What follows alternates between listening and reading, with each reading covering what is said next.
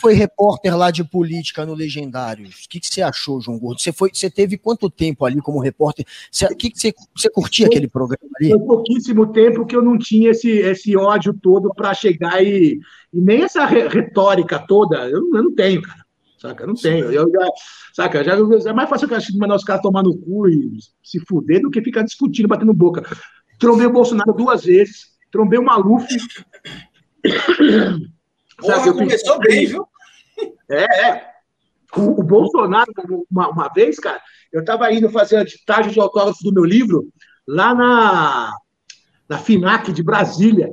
Falou? Eu fui, assim, uma, sei lá, uma quinta-feira à tarde, sozinho para Brasília.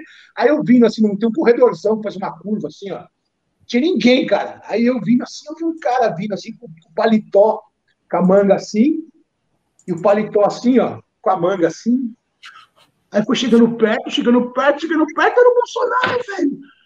Eu fiquei.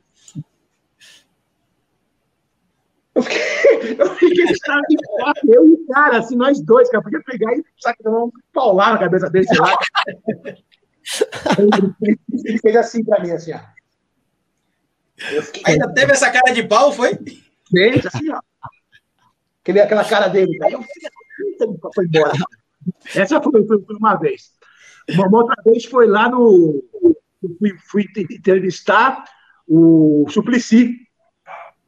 É, eu dei de cara com o Bolsonaro lá no plenário, lá, assim. Acho que ele sabia quem eu era, não sei. Ele me olhou assim e virou o rosto. Sabe?